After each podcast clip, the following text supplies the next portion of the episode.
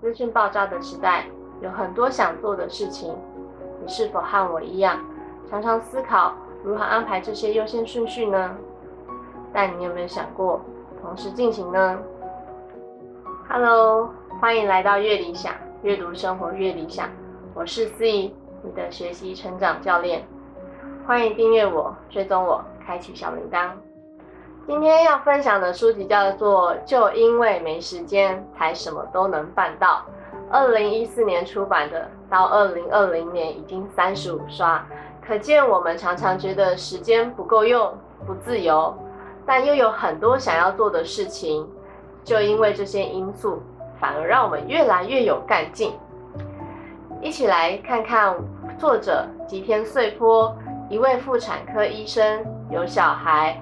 半年就准备出国留学的考试，最后带着一家人到哈佛留学，两年取得位硕士。赖床有名的吊车尾医生，不是学霸，也不是女强人，那他到底怎么做到的呢？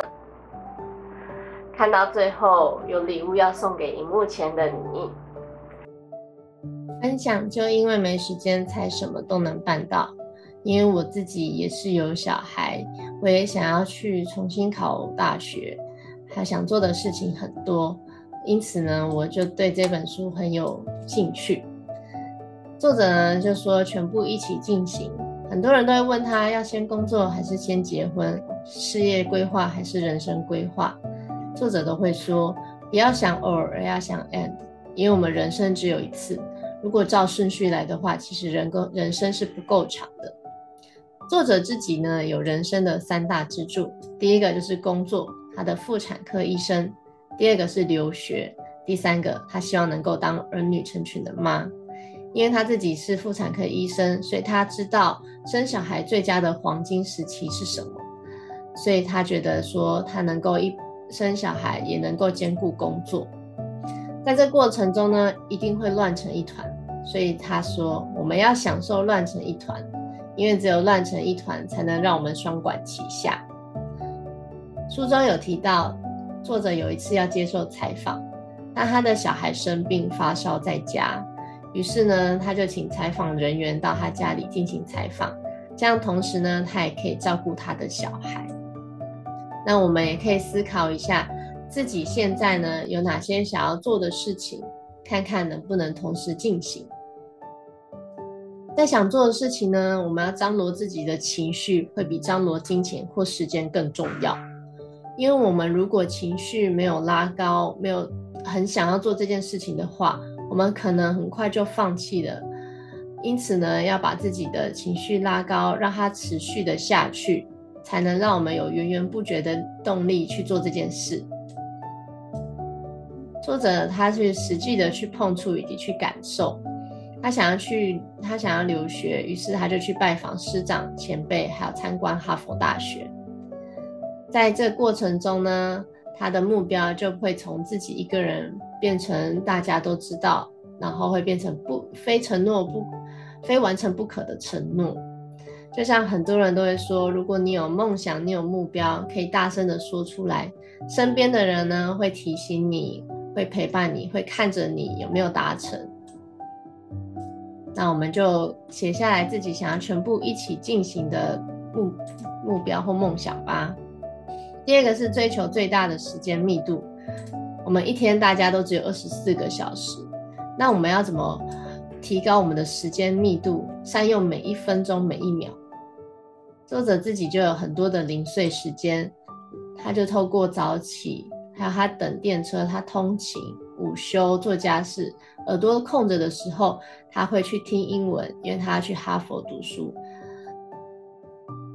在行程规划呢，他的做的改变就是最大改改变就是他每天变成三点起床，确保他清晨有三个小时的时间可以善加利用。其他的规划时间就像我们一般人一样，需要工作。在他。的行程安排中呢，他会列出他的应办事项清单。他是参考《与成功有约》这本书去做规划。他目前呢写的就是留学准备啊、工作、家人、朋友或健康。他就在每周一的早上会定定这样一周的行程，列出了大方向之后，会写出这些大方向要做哪些事情，再依序把这些事情做上编号。在观察自己的行程表，他他的时间是早上三点到晚上八点。那在这段时间呢，他的行程表空着的时候呢，他就把它圈出来，将这些编号填入在这些自由的时间当中。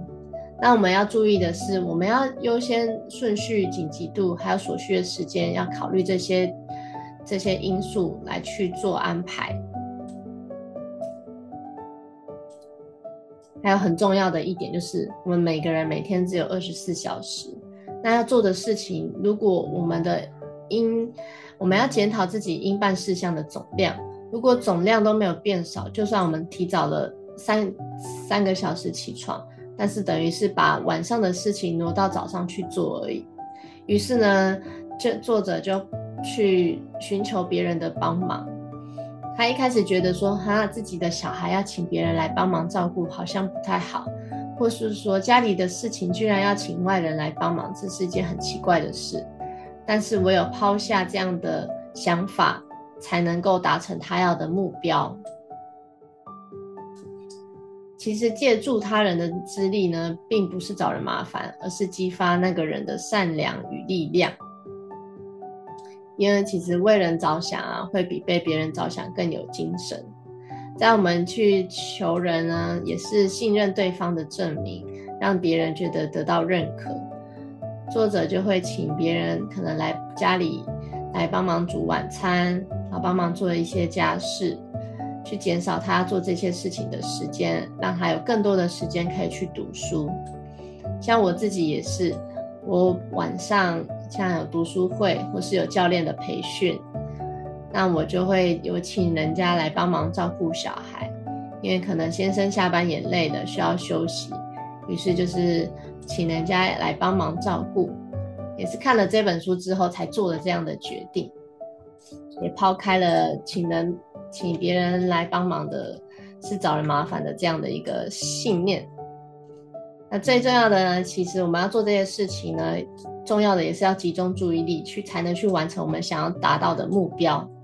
那集中注意力之前呢，我们要先会利用专注前的时间。第一，我们呢要列出自己在意的事项清单，因为小压力会夺走超乎想象的大能量。有没有想过，如果今天我的桌子很乱？我想要读书，放了一本书在桌上，可是我看到四周的环境这么乱的时候，我就会读不下去，或是我不想读。那大家可以写出来自己在意的事项清单是什么？当我们想做一件事情的时候，是什么会干扰我们专注呢？就像有时候我们会知道手机要做事情的时候，应该要把它调静音，或者是把它关机，让自己能够保持专注。不然的话，有时候手机响了，或者是讯息跳出来了，我们很容易就会分心。我们要专注的时候，其实真正阻碍我们的都不是大麻烦，而是这些小细节。所以我们要发，如果我们发现自己要专集中注意力很难的时候，我们就可以检查一下自己是不是身上有太多在意的行李了。我们可以先去清理这些在意的事情。最重要的呢，要集中注意力。还有一个地，还有一个方法，就是我们可以利用时间、地点和同伴加速的达成。有固定的时间、固定的地点和同伴，这样看起来很严苛的限制，其实隐含着提升注意力、增加速度的大优点。像作者他原他早上呢会固定的时间带着小孩一起去公园，然后跟大家一起运动。那她老公就会说，在家运动就可以啦，不用这么赶着出门。但是她后来想一想，发现，对，如果我自己在家一天二十四小时，我想要运动，随时都可以运动。可是这样我反而没有办法去做这件事情，因为有时候我可能就被别的事情给，别的事情可能就去做了别的事情。就像我们现在每周四晚间七点有线上的读书会，这个呢是一个固定的时间。然后固定在线上举办，那我们也有很多同伴会一起参与。这样的话，其实就确保我每个礼拜都会来读书会，来自来看看不同的书籍，然后达成我想要阅读学习的目标。欢迎大家可以留言分享给我，你现在想要做的哪些事情，让我知道。书中的方法不一定适合每个人，重要的是找到适合自己的方法。阅读就是不断的去学习，将所学到的东西内化成自己的，然后运用在生活当中，解决问题或是达成目标。最后的小礼物就是这本书里面有提到的行程表，有兴趣的话，欢迎点选下面的链接索取。我是思怡，你的学习成长教练，借由教练持续操练学习之路，有我陪你。拜拜，我们下期见。